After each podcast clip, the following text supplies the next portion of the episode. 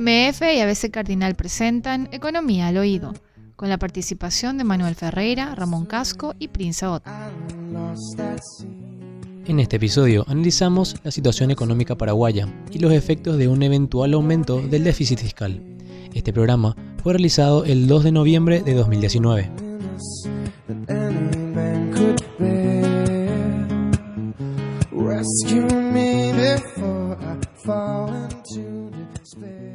Manuel, ¿cómo soplan los vientos? No me refiero al viento sur, norte, oeste, los vientos económicos. Estamos en que el viento, el viento sur y norte también se dan eh, son importantes para el tema del económico. Sí, importante, claro que sí, y para nuestra salud también. Decime, ¿cómo estás viendo el clima en general? Yo creo que estamos empezando un proceso de recuperación, ¿verdad? Estamos empezando a ver eh, una recuperación de cierto dinamismo en ciertos sectores y creo que esta es una cuestión importante. Y acá hay dos factores que son claves. Un factor, por un lado, está el tema climático y su importancia. Por eso te decía la importancia de los vientos, ¿verdad? Sí, señor. Sí, nosotros estamos en, en una etapa donde todos sabemos la importancia, creo ya hoy por hoy, de la economía agrícola. La verdad que comenzamos una campaña para que la gente tenga ideas. Se empezó a sembrar más o menos a principios del mes de octubre, hace un mes. El tiempo de desarrollo de la planta, normalmente en el, en el caso sojero sobre todo, que es la, principal, el principal producto, toma más o menos 130 días. Si, si, si sumas estos valores, estamos viendo que estamos llegando, que llegaríamos con esa siembra más o menos a mediados del mes de febrero. Normalmente, el agricultor lo que hace es cosecha su, soja, inmediatamente encima de la cosecha de soja siembra lo que le llamamos una safriña normalmente, ¿verdad? Una safriña que es o un maíz o otra soja. ¿no? Otra soja. Otra vez soja. Esa soja safriña o soja de segunda, le dicen los argentinos, normalmente es una soja que tiene mucho menos producción porque obviamente ya le toca, ya le toca una etapa no tan buena de, de, de, de clima, digamos. Tiene menos producción, pero es una semilla de mucha calidad que normalmente se usa justamente para eso, para la semilla, ¿verdad? Entonces, para que uno tenga en cuenta, en Paraguay se compra soja al precio de Chicago menos el premio. ¿Qué es el precio de Chicago? El precio de Chicago es el precio definido en, la, bolsa, de Chicago. Y el premio es básicamente lo, el descuento que se le hace al agricultor para para que para eh, traer ese precio de Chicago a su finca, digamos. En otras palabras, incluye flete, seguro. Incluye el flete, incluye el seguro, incluye la ganancia del acopiador, incluye el costo de conformación normalmente. El costo de conformación de, soja es todos los granos tienen que tener un cierto nivel de humedad, un cierto tamaño promedio, etcétera, etcétera, Se eliminan las impurezas, etcétera, etcétera, Entonces, ese es el precio que recibe el productor. Normalmente, si el precio, si uno ve como está más o menos ahora, alrededor de los 330 dólares precio de Chicago, ese es un precio muy transparente. El premio es está más o menos en 50 dólares, para que tengamos una idea. O sea, el agricultor va a recibir 280, más o menos. Esos 280, en una campaña normal en, Paraguay, en promedio a nivel nacional, se obtiene más o menos 3 toneladas. Mm. O sea, sería 280 por 3, menos el costo que tenga por producir eso que va a estar alrededor de 500. En el caso de la soja safriña o la soja para semilla, las empresas vendedoras de productos de productos de insumos agrícolas compran gran parte de esta semilla pero la compran y la pagan a precio Chicago full sin descuento. O sea, el precio, el productor este que hizo tres toneladas durante la campaña común, cuando haga la safriña va a ser seguramente una tonelada y media, va a ser la mitad de lo que hizo, pero su precio va a estar más alto.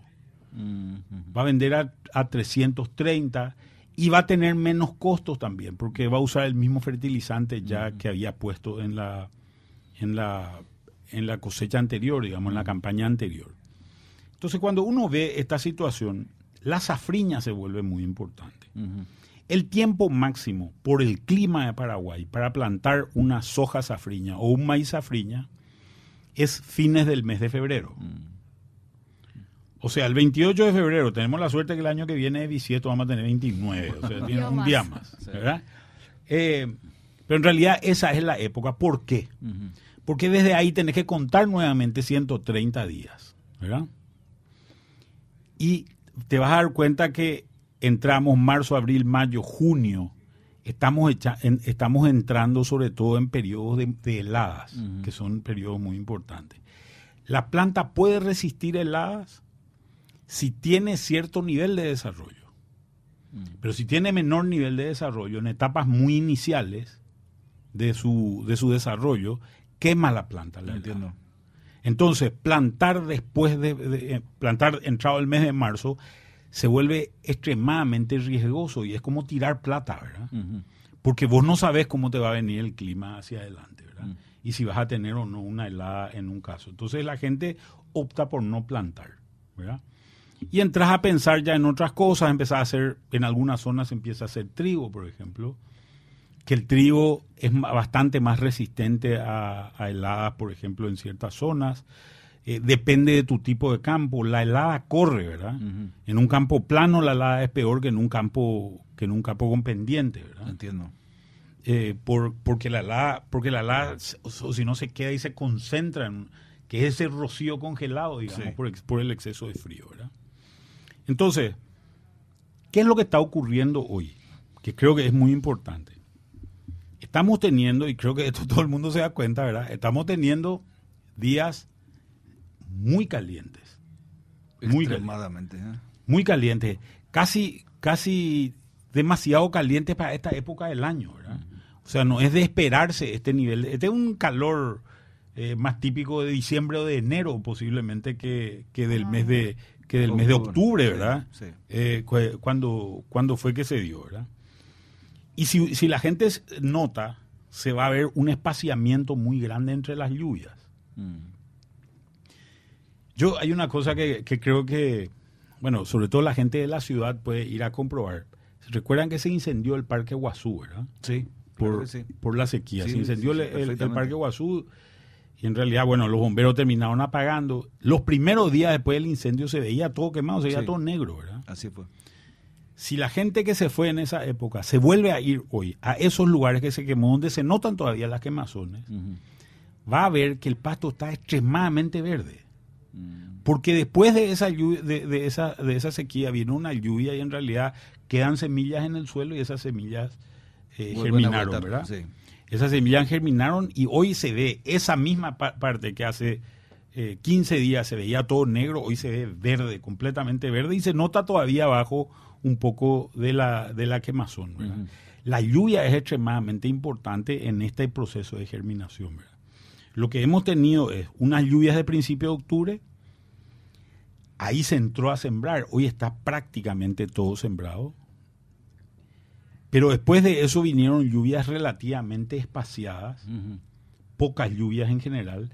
La última lluvia, en, en Asunción no se notó, pero en la zona agrícola, sobre todo hacia el Alto Paraná hubo lluvias durante la semana, lluvias importantes de 40, 50 milímetros en muchos casos. Posiblemente haya una normalización, no esta semana que entra, sino la siguiente semana con lluvias bastante más importantes, ¿verdad? Que, que puedan recuperar. Y este calor exceso quemó ciertas partes de mm, mm. ciertas partes del, de las plantas. De, las plantas, entonces se va a tener que resembrar. Mm. Imagínate que estás resembrando principios de noviembre, te tenés que ir más o menos a mediados de marzo para, para poder cosechar. ¿Esto qué significa? Que en realidad lo que vamos a tener es, hasta ahora no, no hay un impacto claro sobre la soja eh, normal, la, la, tempranera, que es la, que es la mayoría de lo que se siembra, pero posiblemente lo que veamos es una reducción en el área de safriña. Una reducción en el área de safriña de soja implica básicamente dos cosas. Primero, una menor facturación para aquellos productores que hagan eso. Para que tengamos una idea, nosotros hacemos más o menos 3 millones y medio de hectáreas de, soja tempranera y soja safriña hacemos más o menos el 20%. Posiblemente ese número baje al 15 o al 10% del área anterior, ¿verdad? Entonces va a haber una menor facturación y posiblemente lo que veamos también sea escasez de semillas en el mercado para la cosecha 2020-2021, ¿verdad? Esa escasez de semillas significa que el costo de la cosecha 2020-2021 posiblemente sea más alta. ¿Por qué? Porque para conseguir la cantidad de semillas de soja que se necesita se tenga que importar del Brasil o de la Argentina para poder completar lo que, lo que se tiene y obviamente siempre eso es mucho más caro, ¿verdad? Sí. Eh, entonces, hasta ahora no hay ningún riesgo y parecería ser que hay una recuperación. Posiblemente difícilmente alcancemos eh, las 10 millones de toneladas que, tenemos potencial de hacer. ¿verdad? Por esta razón que explicaba anteriormente, posiblemente estemos cerca de las 10 millones, pero por debajo de los 10 en 9,600 o 9,700, algo por el estilo, ¿verdad? Y, y eso significa que una parte del rebote económico que venga está comprometido por esta razón. Nosotros teníamos una expectativa de que si salía bien la campaña, como puede salir en un buen año, alcancemos alrededor de 5,2% mm. de crecimiento en el año 2020. Mm. Ese número posiblemente se vea comprometido por esta situación. Ahora, todo esto que yo te digo que va a llover en el a, mediados de noviembre. una cuestión estaba siguiendo esta cuestión del estiaje del río Paraná y del río Paraguay también, y especialmente su incidencia sobre los embalses de las represas. Y los departamentos especializados de Itaipú y de Yacinetá hablan de lluvias para noviembre, pero pocas lluvias. Sí, pero a ver, para los estiajes de los ríos, las lluvias del Pantanal son las importantes, o las lluvias en las nacientes de, los, de los ríos, ¿verdad? Las lluvias acá son lluvias menos importantes en general para, para, para, saber el volumen del río. Por eso que nosotros tenemos periodos de estiaje en el verano y tenemos periodos de, creciente en el invierno. Cuando que en realidad acá llueve en el verano y llueve menos en el invierno, ¿verdad? Porque en realidad lo que, lo que pasa es tarda más o menos seis meses en llegar ese volumen de agua mm. que se capturó en el Pantanal y que va bajando el río Paraguay o va bajando el río Paraná. Mm.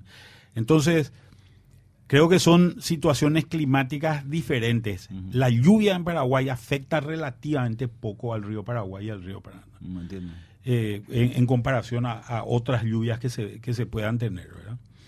Pero volviendo a este tema, volviendo a este tema agrícola, cuando vemos este es una retracción eh, relativamente eh, pequeña todavía en, este tema del, del, crecimiento, está vinculado fundamentalmente al potencial agrícola que se pueda desarrollar, que hasta ahora no está comprometido, posiblemente sea un poco menos, pero no está comprometido. Pero nunca sabemos con el clima, ¿verdad?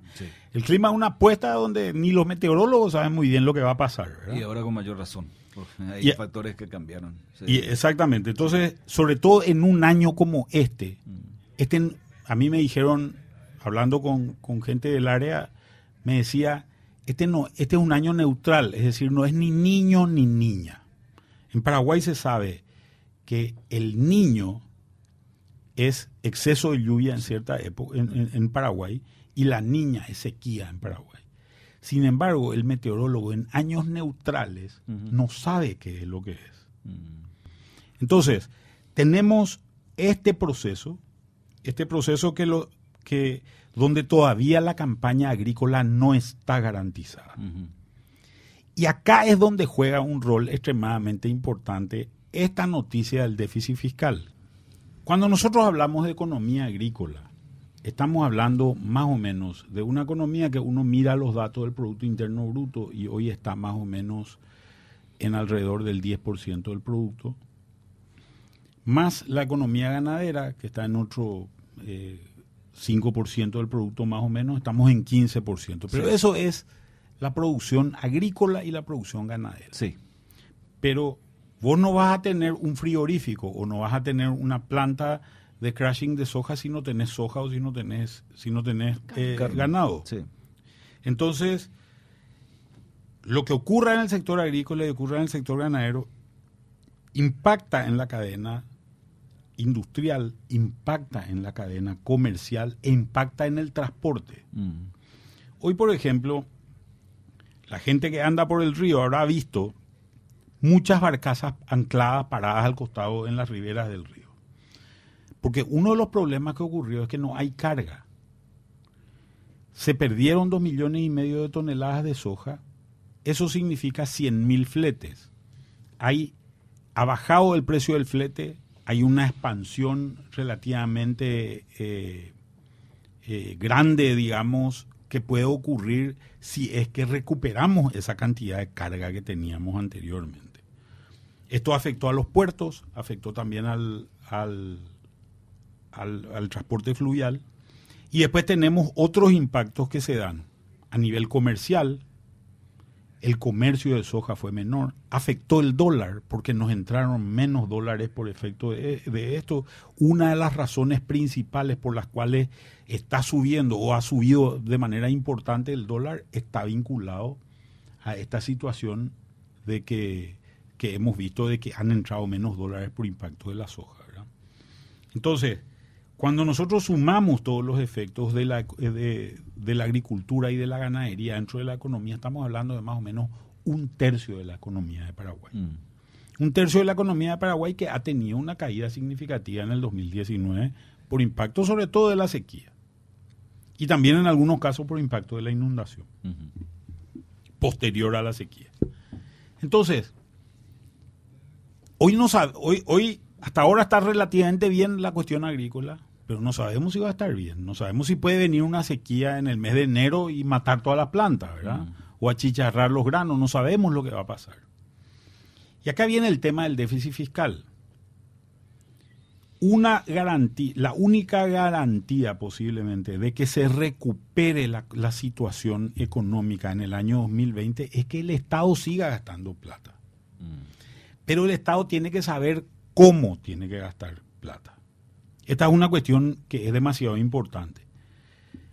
No es lo mismo lo que ocurre en una empresa como Petropar o Ande o, o Copaco a lo que ocurre en el Ministerio de Educación o en el, en el Ministerio de Salud o en cualquier ministerio o en el Poder Judicial.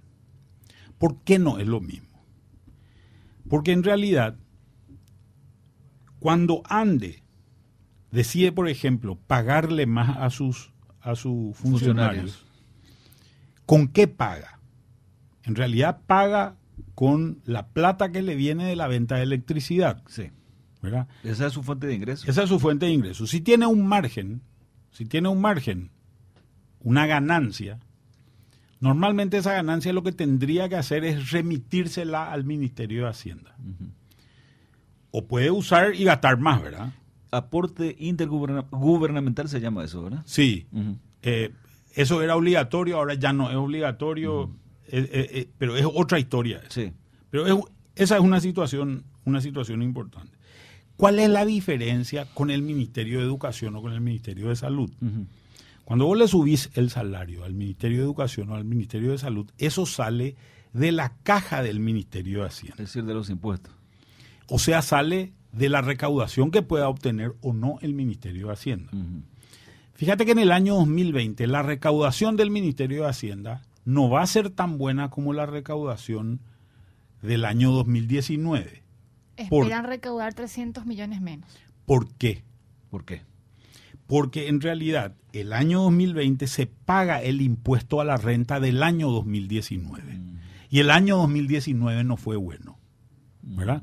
Entonces, gran parte de la recaudación, sobre todo en los impuestos que, que- que- que se vinculan a este sector agrícola, va a ser menor porque el sector agrícola y el sector ganadero sobre todo ganaron menos plata durante el año 2020. Recién, si el año 2020 es bueno, recién la, la, recuperación va a venir en el 2021, ¿verdad? Porque hay un rezago de un año, ¿verdad? Entonces la recaudación no va a ser tan buena, pase lo que pase, ¿verdad? A no ser que haya una explosión de comercio, una explosión de eh, industrial, porque algo pasó que no podemos prever, y entonces la recaudación de IVA es la que crece, por ejemplo, ¿verdad? Porque se importa más por, por esto, pero en realidad cuando uno mira el sector comercial, va a ver que seguramente el incremento que se tenga a nivel comercial o a nivel industrial no va a ser muy grande el año que viene, porque tenemos mucha dependencia de los tipos de cambio, sobre todo con Argentina y con Brasil. Estamos viendo que el tipo de cambio en Brasil está empezando a bajar y eso con una devaluación paraguaya hace que para, para el brasilero Paraguay se, esté abaratando y eso es positivo. Y esa es una esas son tendencias que posiblemente podamos confiar. Pero con Argentina no sabemos lo que va a pasar. Yo creo que ni Alberto Fernández sabe hoy lo que va a pasar con Argentina, ¿verdad? Entonces, es una situación bastante más comprometedora. 54% de la población paraguaya vive a menos de 20 kilómetros de la Argentina. Por tanto, Argentina nos impacta. acá en, en ABC Cardinal estamos a menos de 20 kilómetros de la Argentina, ¿verdad? Entonces, hay una situación que impacta mucho y vamos a ver qué es lo que ocurre con Argentina con este cambio de gobierno que, se está empezando en diciembre. Y vamos a ver cuál es el impacto que se tiene. Ahora, entonces, ¿qué es lo que necesitamos? Necesitamos garantizar que haya un Estado que gaste, porque no tenemos claro cuál es el, problema de corto plazo. La ley de responsabilidad fiscal dice que el Poder Ejecutivo podrá pedirle permiso al Parlamento para extender el déficit fiscal a valores superiores a 1,5%, pero inferiores al 3%. Se habla del 3%. 2.5. Se habló de, de, la solicitud de 2,5%. Entonces, ¿qué es lo que está haciendo el gobierno? El gobierno lo que está diciendo es, Posiblemente el año que viene no voy a recaudar también. A no ser que haya un boom que no se espera que haya, ¿verdad? En, el, en el campo comercial. Por otro lado, es bueno que el gobierno siga gastando en obra pública, porque la obra pública genera lo que se llama el efecto multiplicador. Sí. ¿Cuál es el efecto multiplicador? Por un dólar que invierte. Por un dólar que invierte más o menos está en dos dólares que genera efecto multiplicador. Voy a poner, voy a poner un ejemplo. Yo, Estado, hago una ruta. En esa ruta le contrato a una empresa, esa empresa contrata eh, obreros, esos obreros reciben un sueldo, se van y gastan en la despensa o en el supermercado, la despensa y el supermercado hace pedidos de, hace pedidos de productos nuevos que anteriormente no hacía, la fábrica le produce esos o importa esos productos, al importar o al producir genera una renta, genera un impuesto que vuelve al Ministerio de Hacienda y se va dando ese círculo, ese círculo virtuoso que es positivo en, en, este caso, ¿verdad? Entonces, eso es, el, eso es el efecto multiplicador que se genera dentro de la economía. Cuando vos le pagás más a un funcionario público, también generas un efecto multiplicador. ¿Por qué? porque ese funcionario público también se va a la despensa, también se va al supermercado y genera el mismo efecto virtuoso. ¿Cuál es el problema? Que el Estado, para poder gastar más en épocas de vacas flacas, como fue el año 2019, necesita ahorrar en época de vacas gordas, que, fue antes o que fue después. La famosa política anticíclica. Claro, necesita ahorrar. Y cuando cuando vos le subiste el sueldo a un funcionario público, después no le podés bajar. ¿Por qué? Porque él ya tiene su salario. Derecho adquirido. Tiene un derecho adquirido, tiene una, una, conquista laboral que no le podés afectar. Entonces no le podés, no podés hacer política anticíclica subiéndole los sueldos. porque esto ya se hizo en Paraguay. Se hizo en el año 2012. En, el, en la discusión del presupuesto del año 2012, en el año 2011, el Parlamento decide, yo no sé si la gente se acuerda, el año 2012 yo me acuerdo muy bien porque fui ministro de Hacienda ese año. la ¿verdad? peor parte.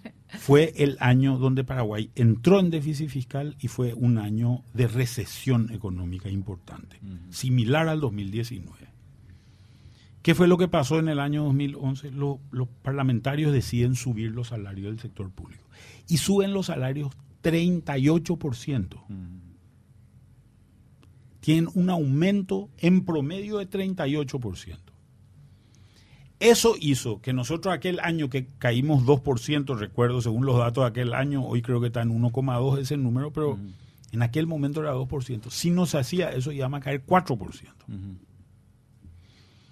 Pero el problema es que al año siguiente vos te, te encontrás con que no tenés dinero para gastar porque los salarios ocupan prácticamente todo el presupuesto general de gastos, ¿verdad? Y no se pueden hacer otras cosas. Y no se pueden recortar los salarios ni se pueden despedir funcionarios por las condiciones laborales en que se encuentran en esto. Entonces, por eso sería una debacle volver a hacer lo mismo. Este es un año donde no hay plata y es un año donde como no hay plata, todos tenemos que juntarnos los cinturones, incluidos los funcionarios públicos, que en general tienen un salario promedio que es el doble del salario promedio del sector privado. Entonces, dicho esto, lo que necesitamos es un Estado que gaste en lo que no son funcionarios públicos. Obras, obras públicas. Cuando vos haces una obra pública, haces una vivienda y compañía, el gasto del Estado va orientado a gente que del sector privado, a gente que no está vinculada al sector público, porque es una empresa privada la que Sí. construye, normalmente la que contrata, eh, los bienes que se piden son bienes que se producen dentro del sector privado. Y sabemos que en Paraguay el sector público es el jugador más grande que hay en la economía. Entonces tiene un rol y tiene una responsabilidad importante. Yo creo que es positiva la situación que estamos empezando a ver de pedido de incremento del déficit fiscal. Pero creo también que si tuviésemos un parlamento responsable, lo que veríamos es que el parlamento le dice, perfecto, te voy a autorizar el gasto, pero me vas a decir en qué vas a gastar y me vas a traer los proyectos de, de cómo vas a hacer el gasto, cuándo y en qué, en qué, en, en qué, en qué valores, en qué variables. Yo no sé si eso va a pedir el Parlamento, ojalá pida, ¿verdad? Quiere decir que por lo menos hay ciertos sectores responsables dentro del, del Parlamento que creo que de hecho lo hay, ¿verdad? Pero de nuevo, Manuel, y es reiterativo el tema, ¿verdad? Es decir, no solamente la actitud de responsabilidad o de comprensión de ciertas medidas anticrisis es comprendida, voy a reiterar, también por, por especialistas del sector privado. Porque estamos viendo ante esta actitud de ensanchar esa franja, mucha gente critica, no, está queriendo gastar más y se oponen. Claro, pero lo que pasa es que gastar menos sería peor. A ver, yo quiero poner este escenario. ¿Qué pasa si no tenemos esta capacidad de expansión y retraemos de vuelta el gasto público? El gasto público había crecido, entonces dejamos de hacer ruta, dejamos de hacer puentes, dejamos de construir viviendas, lo que sea. Reducimos ese valor. Y viene una sequía. Se suman. No, Desastre. si viene una sequía, vamos a tener dos años malos. Si tenemos dos años malos, el problema que vamos a tener es que esa gente que no pudo transportar, esa gente que tuvo problemas a nivel industrial, ¿qué es lo que se fue a hacer? Se fue al banco y refinanció su cuenta. Sí. ¿verdad? ¿Qué pasó con el agricultor? El agricultor sacó plata de sus ahorros porque no le alcanzó el año pasado para pagar la deuda que tiene con el banco. El agricultor en promedio debe mil dólares por hectárea y produce un margen más o menos de 250. O sea, para pagar esa deuda necesita cuatro años por lo menos sin intereses. Con intereses seguramente cinco años, ¿verdad? Para pagar esa deuda. Sacó plata de su ahorro y pagó.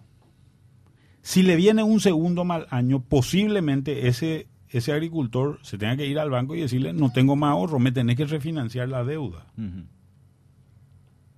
Si nosotros, entonces, hay una, un freno por ese lado del crecimiento, ¿dónde vamos a expandir el crecimiento? Lo que vamos a ver es pérdidas de empleo, vamos a ver gente que, que no se le contrata. Entonces, en este tema hay que ser muy cuidadoso.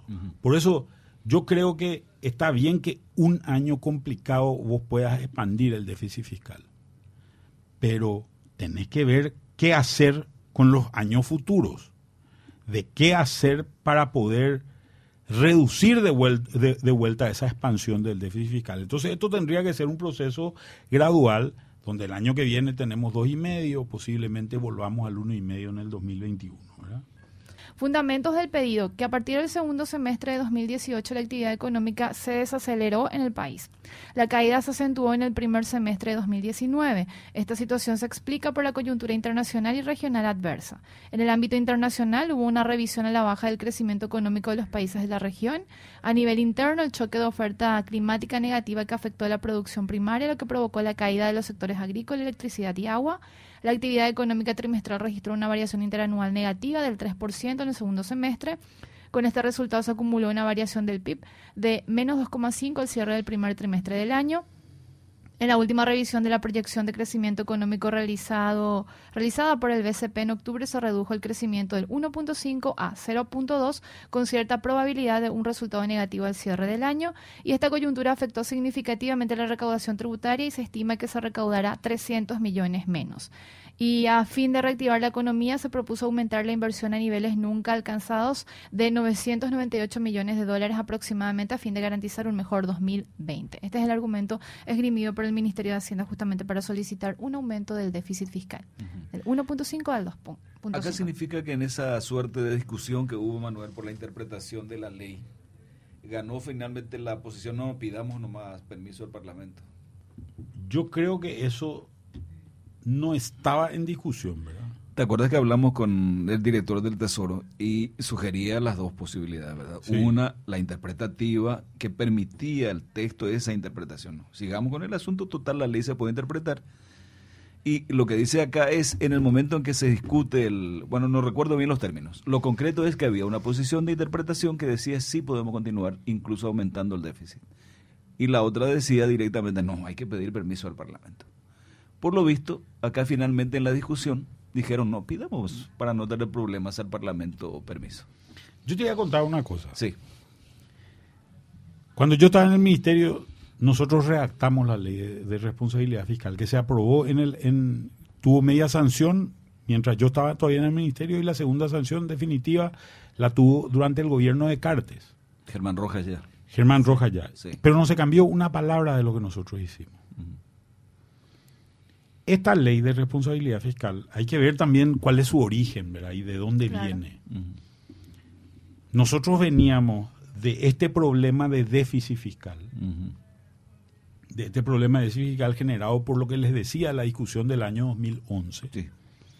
En el año 2012 entramos en déficit fiscal, generamos un déficit de 1.7 más o menos, y básicamente no había dinero en Paraguay para realizar, para poner un ladrillo encima de otro en el sector público. 2012.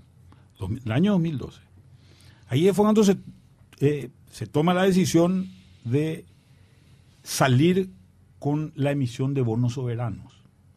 Mm. En aquel momento, el presidente del Congreso era Oviedo Mato, y Oviedo Mato quería meter gente en el, en el Banco Central y a cambio de poder meter su gente decía, yo te voy a frenar estos créditos. Si vos no me dejas meter a mi gente, yo te freno los créditos.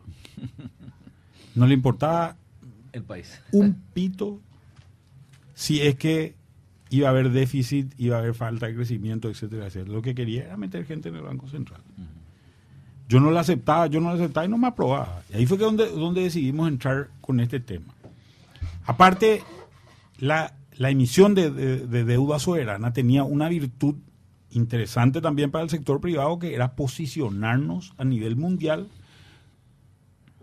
y empezar a tener una calificación de riesgo país, donde el inversionista que mira afuera va a mirar Paraguay, anteriormente no existía Paraguay, era como un lago. Vos contabas la anécdota de que los inversionistas cuando conversabas con ellos decían Paraguay o era Uruguay. Confundían Paraguay con Uruguay, ¿verdad? No, porque no estaban en el radar. Nosotros le hicimos presentaciones a 230 fondos de inversión en cinco roadshows. que era, es un trabajo desgastante realmente, ¿verdad? Se portó muy bien la gente de Banco Central y la gente del Ministerio de Hacienda realmente en este tema. Y en la nuestra presentación comenzaba con un mapa para mostrarles dónde quedaba Paraguay. no se Igual confundían. Claro. Y después creían que éramos muy parecidos a Argentina. Argentina ya estaba con muchos problemas en esa época y creían que nosotros éramos igual a la Argentina. Entonces, este proceso de diferenciación fue un proceso muy importante. Pero hacemos la emisión esta, esta de bonos y eh, yo recuerdo que recuerdo que hablaba mucho en, en, esa época eh, con César Barreto, por ejemplo, y César me decía, esto es una vergüenza, vas a fundir el país, me decía, con este tema, ¿verdad? Y yo le decía, pero ¿por qué? Venía, veníamos a discutir sobre este tema. Y, la verdad que discutimos una o dos veces sobre el tema. Y yo le dije, vamos a pasar una ley de responsabilidad fiscal. Y ahí empezamos a redactar la ley de responsabilidad fiscal dentro del Ministerio de Hacienda. Y en un viaje que yo hice a Washington, me voy a visitarle lo que se llama eh, la Dirección de Asuntos Fiscales del Fondo Monetario Internacional. Benigno López en aquel momento era representante de Paraguay ante el Fondo Monetario Internacional, estaba en Washington, el que fue el que me armó la reunión. En Washington el edificio del Fondo Monetario Internacional es gigante, ¿verdad? Es una cosa colosal. Colosal, ¿verdad? Y me acuerdo que no, pasábamos enfrente, porque era la oficina I-43B, no sé qué, era una cosa así, era dificilísimo encontrar el, lugar. Y pasábamos enfrente a una oficina, pasábamos enfrente a una sala de reuniones donde habían 30 personas. Y le decían, no, no puede ser esta, ¿verdad? Tiene que... Y pasábamos y, no nos perdíamos. En realidad yo le seguía nomás, yo no sabía dónde nos íbamos, ¿verdad? Y al final le digo, ¿por qué no preguntamos acá? Y le preguntamos a esa gente. Sí, le estamos esperando a la gente de Paraguay. Ah, eso somos nosotros. Había 30 personas esperándonos. Y este nos sentamos medio asombrados. Nosotros estábamos entre dos, ¿verdad? El otro eran 30 eh, del departamento. Vino todo el departamento de asuntos fiscales. Porque querían ver cuál era nuestra historia.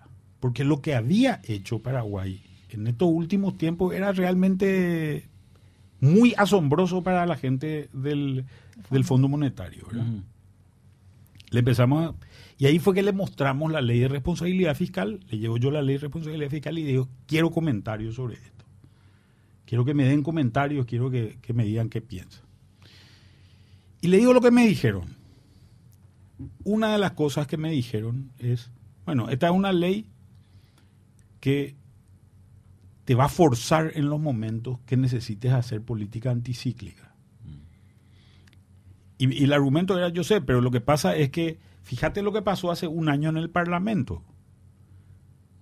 Lo que pasó fue que me generaron un gasto, un gasto extraordinario. Yo tengo que parar ese gasto y tengo que parar el gasto, el crecimiento de los salarios dentro, dentro del sector público. Y recuerdo que nuestra ley decía que el déficit fiscal debería llegar al 1,5%. Sí. El déficit fiscal ejecutado, decía. Ejecutado. Claro. Pero si uno mira la ley, va a ver que no es el déficit fiscal ejecutado el que tiene que llegar a 1,5%. El déficit fiscal presupuestado es el que tiene que llegar a, a, a 1,5%. ¿Cuál es la diferencia entre uno y otro? Muchísimo. Uno es lo que decide el Parlamento y otro es lo que hace el Ministerio de Hacienda. Y recuerdo bien un funcionario que me dijo, el problema es que en Paraguay no es el Ministerio de Hacienda el que no es disciplinado. El que no es disciplinado es el Parlamento, me dijo. Entonces, a ellos tenemos que evitar que, que, se suba el déficit fiscal. Por eso el problema ahora no es el Ministerio de Hacienda, el problema es qué es lo que haga el Parlamento, en qué, porque ahora hay un pedido de autorización para elevar el déficit a dos y medio. ¿Qué puede hacer el Parlamento? Negar. No, puede aceptar y decir voy a subir los salarios y llego a un déficit de dos y medio por ciento. Sí, sí, sí, Le voy a dar todos a estos pedidos que me están haciendo por ahí, le voy a dar a todo el mundo. Llegué al déficit de dos y medio, vos me pediste el déficit de dos y medio. O sea, acá es donde la puerta de responsabilidad Entiendo. está no en el Ejecutivo. Porque el Ejecutivo no es el que está propugnando. Esto esto. sería un arma de doble filo, Manuel. Es un arma de doble filo. Mm. El peligro es no que se amplíe el déficit fiscal. Si se amplía en obra pública, bienvenido. Vamos a tener más rutas, vamos a tener más hospitales, vamos a tener más escuelas. Sí, todo eso es lo que nos falta. ¿Verdad? El problema es si vemos otra vez que los funcionarios públicos se les sube el sueldo con ese aumento de déficit. Ahí es donde está el problema. Y vuelvo a lo que me decía el Fondo Monetario Internacional. El Ministerio de Hacienda es disciplinado. El que no es disciplinado es el Parlamento. Y ahí es donde podemos estar el problema. Do- Donde podemos tener el problema. Así que yo le diría a la gente del... Por suerte, esta, esto de la Comisión eh, Bicameral de, de- Presupuesto. de- de presupuesto salió en el sentido de lo que salió. Lo cual habla bien de la gente que estuvo ahí. Por lo menos por lo menos tienen claro de que no hay que subir los ingresos, porque ¿qué es lo que pasa? Y yo le digo a la gente de la calle, ¿verdad? Cuando vos haces tu presupuesto para el año 2020, vos sabés lo que vas a gastar. Si sos una pyme, vos sabés que vas a pagar tanto de salario, vas a pagar tanto de, de, de producto que compras, etcétera, etcétera. Lo que no sabés es cuánto vas a vender la venta, el crecimiento, el ingreso es un valor proyectado, pero el, el gasto normalmente es un, es un valor cierto. Y con el Estado no pasa igual, Manuel. Con el Estado nos pasa igual. Entonces, ¿qué es lo que se hizo históricamente en el Parlamento? No, vamos a subir más el sueldo a Ramón, vamos a poner un aparato más de tal cosa acá, pero no alcanza la plata, le decís. Una flota más de Y te vehículos. dice, no, Vamos a quitar acá. Subí nomás tu, proye subí nomás tu proyección de, de crecimiento de, de 4, subí a 4,2 y ya alcanza la plata. Esto a mí me pasó, no es que, que yo digo que, que, alguien me contó, a mí me pasó. Variaciones en, el- en el incremento de los ingresos para poder calzar el presupuesto, pero sin ninguna base, eh, base científica ni estadística para hacerlo. esperemos que el comportamiento de la bicameral de presupuesto sea también el comportamiento de la Cámara de Diputados y de la Cámara de Senadores, De de, las plenarias. las plenarias. Sí. Esperemos que esta gente que está en la bicameral, que normalmente es más grande que la Cámara de Diputados la bicameral, pueda convencerle a sus pares de que este proceso hay que seguirlo para la discusión final del presupuesto y que tiene que salir un presupuesto con ese incremento. Por eso yo digo que el Ministerio de Hacienda debería presentar con los otros ministerios, digamos, desarrolladores de gasto público de inversión, que son obras públicas, vivienda y no sé, algunos más, ¿verdad? Debería decir, este incremento del déficit fiscal lo vamos a hacer para poder financiar estos proyectos con nombre y apellido. Nosotros cuando hicimos la presentación de la emisión de bonos, la primera emisión de bonos, no hicimos una emisión de bonos, sino dijimos, vamos a usar la plata para estos proyectos. Y les voy a decir para cuál es el proyecto. Nosotros pusimos, vamos a hacer el superviaducto, lo que se llama, que después con esa plata Cartes hizo el superviaducto. Vamos a hacer la ruta Mariano Limpio. Con esa plata Cartes hizo la ruta Mariano Limpio. Y otro, otro, la segunda parte de Franja Costera, eso al final Cartes metió una ley para poder cambiar eso.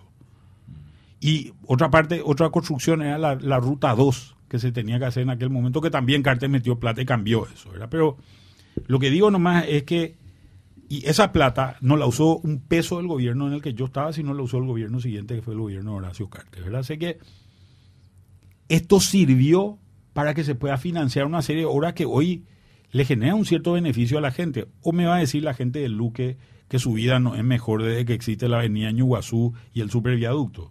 Su vida ha cambiado radicalmente, para la gente del Luque sobre todo, ¿verdad? Entiendo. Entonces, creo que creo que esto debería ser el Ejecutivo. Debería decir, yo pido un aumento de déficit fiscal, pero es para A, B, C y D.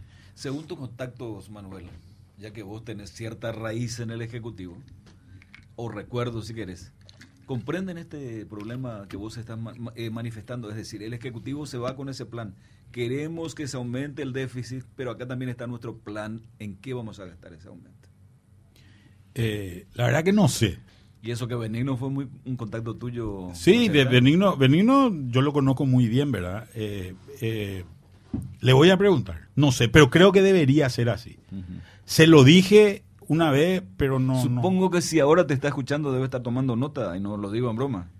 Y sí, no sé si me está escuchando, está podrido de, de estas cosas, ¿verdad? No creo que esté escuchando, pero bueno.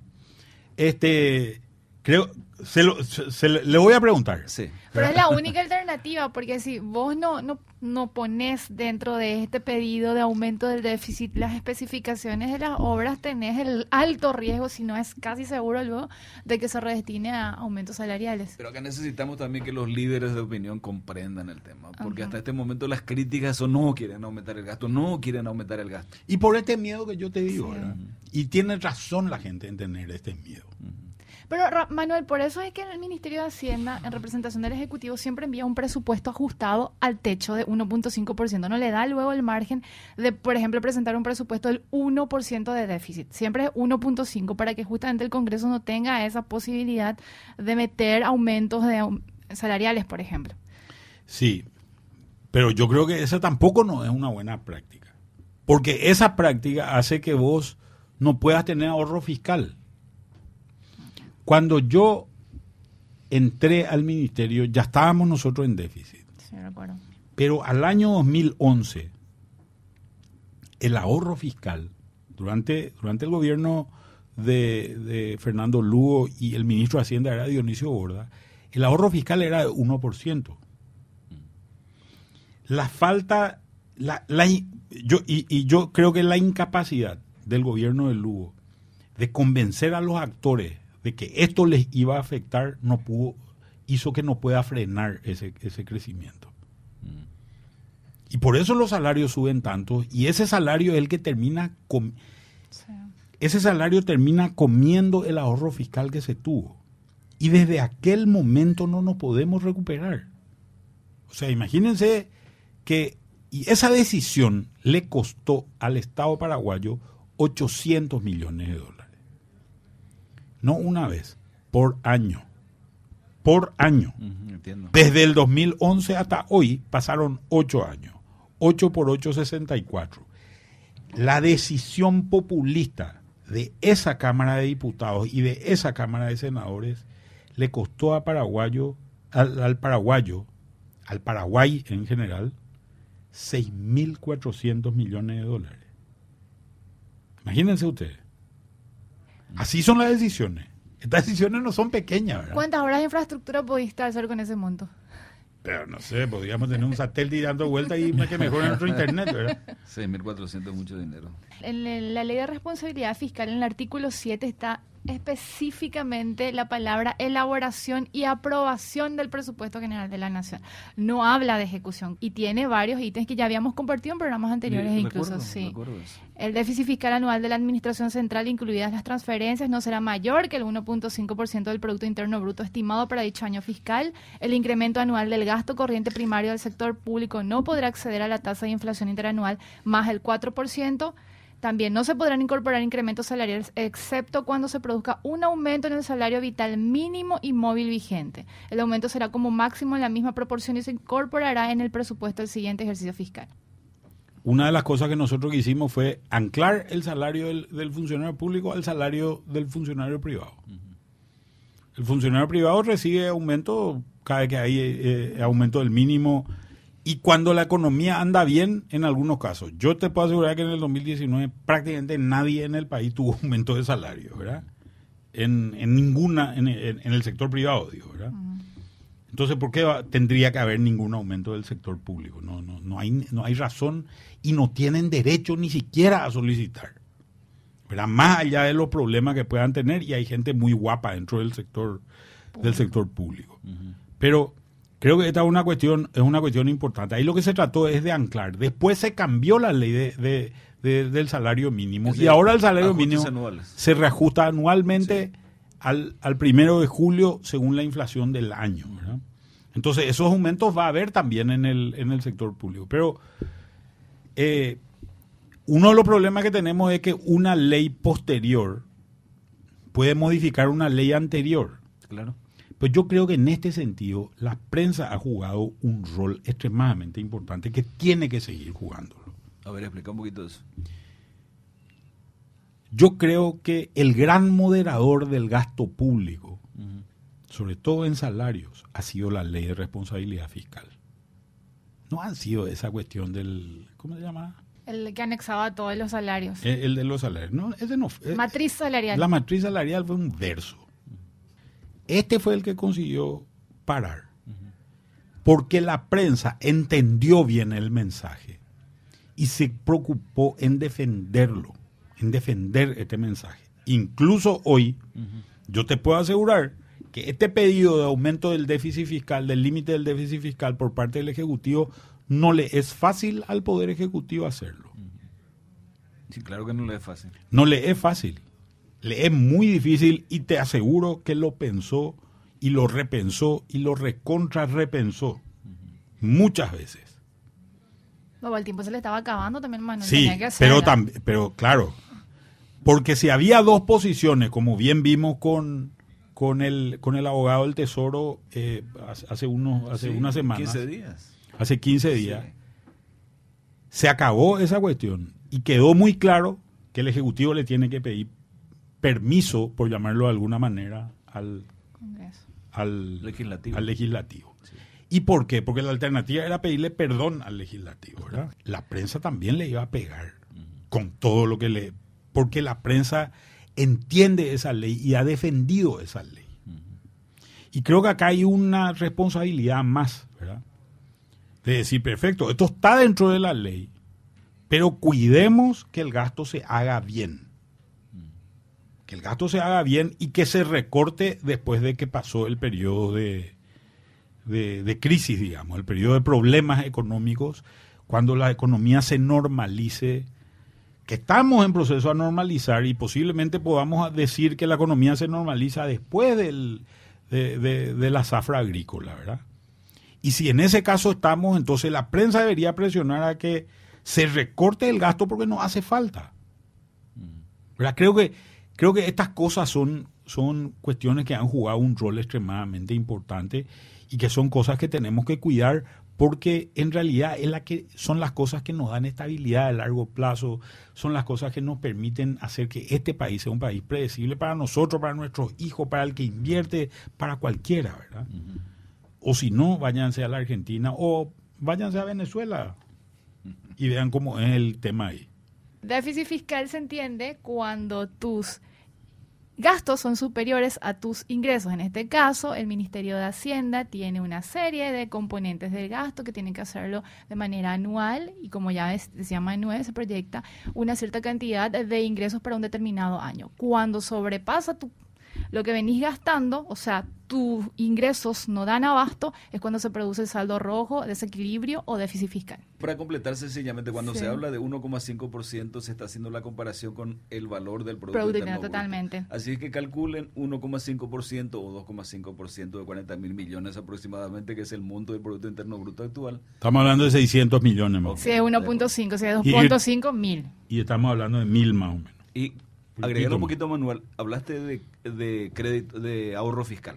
Ahorro fiscal es lo contrario, así sencillamente debo entender, a déficit fiscal. Claro, ahorro es hacer que tus ingresos superen a tus gastos y te quedes con una plata, ¿verdad? Pero eso es posible, Manuel, si está también. Tenés un ahorro fiscal cuando vos tenías una suma determinada para gastar en el año. Y gastaste menos. En realidad vos tenías un ingreso, ponerle de 100. Sí. Tenés un déficit fiscal, en el caso de, de Paraguay, cuando tu gasto es 101,5. Sí. Hasta ahí puedes llegar, Sí. ¿verdad? Pero si tu gasto baja a 99, tenés un ahorro fi- fiscal de 1.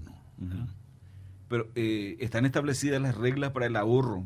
No, o sea no, que de no. pronto sea arbitrario. No, no. Es decir, en vez, tenía que gastar, pero no gasté. No, en realidad tenía autorización para gastar. Claro, estoy hablando en esos términos. Claro. Dentro de la ley. Claro, pero por eso el ahorro fiscal tampoco tiene que ser muy radical, ¿verdad? No puede hablar de 7, 8, 10% de, de, de ahorro fiscal porque vas a, vas a estar incumpliendo tu función como Estado. Claro. Te voy a decir lo que hace Chile, Sí. porque lo que hace Chile es interesante. El Estado chileno es el dueño de la mayor pan- cantidad de, la, de, de producción de cobre del- de, de- de Chile. Y ellos tienen una ley donde decidieron que todos los ingresos que, le- que se generan por cobre no entran a su presupuesto. Sino toda esa plata se va a lo que se llama un fondo soberano. Un fondo soberano que hay una, un consejo que invierte este dinero y este dinero está colocado en Suiza o en Estados Unidos, no sé dónde está, ¿verdad? Pero está por ahí, está invertido lo que gana el negocio del cobre. Cuando ellos hacen su presupuesto, dentro de su presupuesto dicen, bueno, estos son mis ingresos como, como cobro de impuestos y estos son mis gastos que voy a tener. ¿verdad? Sí. Y lo que hacen es, con, el, con la plata que tienen del fondo del cobre, dicen, yo voy a regular el nivel de ingresos de tal forma a que siempre tengamos un superávit del 1%. Y cuando ellos mandan el presupuesto al Parlamento, el Parlamento puede cambiar los ingresos, pero no puede, los eh, gastos, perdón, pero no puede tocar los ingresos. Entonces yo mandé un presupuesto de 100, Ujú. ¿verdad? Sí. De ingresos. Y mandé un presupuesto de este 99 de gastos. Sí. ¿Qué es lo que hace? Lo que ellos se pueden ir a 100 de gastos. ¿verdad? A 100 de gasto. Yo tengo 100 de ingreso, estoy en cero, ¿verdad? Sí. De déficit. Yo puedo hacer, con los fondos del cobre, puedo aumentar un poco más de tal forma a que sea 101 el ingreso. Entonces usan ese fondo para regular la forma en que se, en que se gasta dentro del, dentro del, de- del Estado. Ellos, ellos tienen varias cosas. Por ejemplo, en el Parlamento en Chile no se pueden originar nunca leyes económicas. No, eso es especialidad. No, ¿Cómo la acá? originación de leyes económicas en Chile se da solo en el Ejecutivo. Eso significa que está en la constitución chilena. Sí. Eso. No se puede originar en el Parlamento, se puede originar solamente en el Ejecutivo. Entonces, viene una ley que inventan los parlamentarios donde dicen, vamos a subirle el salario 100% a todo el mundo. Esa ley es inconstitucional. Esa ley es inconstitucional y no se aprueba, no se puede aprobar, es una violación de la Constitución. Y ahí tenés disciplina fiscal, Manuel. Claro. Imagínate que medidas sencillas como esa han hecho que este país sea estable a pesar de que se destabilizó el último mes, ¿verdad? Estuvieron medio, Sí. se aceleraron los chilenos, ¿verdad? Pero esa idea surgió en Paraguay hace unos años atrás, si, no, si recordás, Manuel, con la propuesta que hizo Felipe Larraín, si mal no recuerdo, de fondo soberano con los eh, recursos que se esperan recibir de Itaipú en el año 2023. Algo similar propuso. Armar un fondo soberano Sí. y, y yo creo que esa es una idea. Esa propuesta ya estuvo vigente acá desde hace un buen tiempo. Eh, Por lo visto, él entendió también esa, o aplicó la experiencia chilena, ¿verdad? Pero yo ya escuché esa propuesta. Mucha gente dice, no, aumento de déficit fiscal es aumento de gasto. No es así tan simple la cuestión. ¿Verdad, Manuel? No es tan simple, pero creo que hay que ser muy responsable en este tipo de cosas, ¿verdad? Eh, no puede ser abrirle la que, que, el, que el sector público, eh, o, o más bien que el Parlamento, no asuma con responsabilidad este tipo de cosas. Ellos son electos por la gente para mejorar, porque se cree de alguna manera que ellos son los que pueden ayudar a mejorar la vida del que- de la gente que les votó.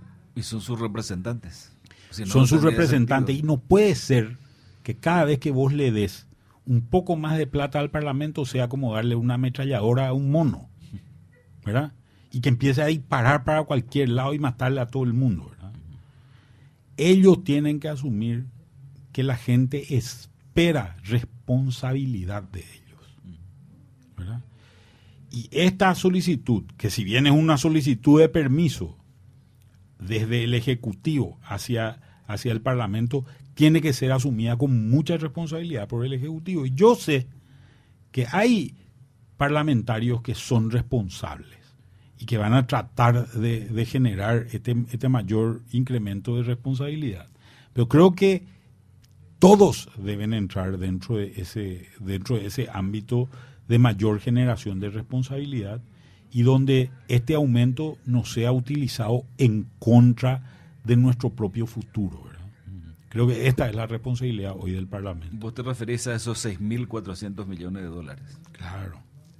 Y a que se diga, vamos a hacer una expansión de 400 millones de dólares, perfecto, vamos a gastar los 400 en salario, mm. que es lo que se está pidiendo, ¿verdad? Sí, señor, tiene que ser en obras públicas. Tiene que ser en gasto de inversión. Y tiene que ser específicamente, y si podemos ponerle nombre y apellido a cada una de las obras que se va a hacer, mejor.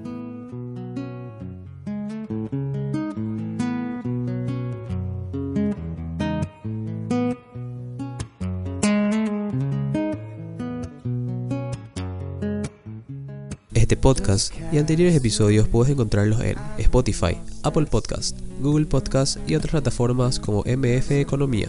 Y no te pierdas la próxima edición del podcast Economía al Oído.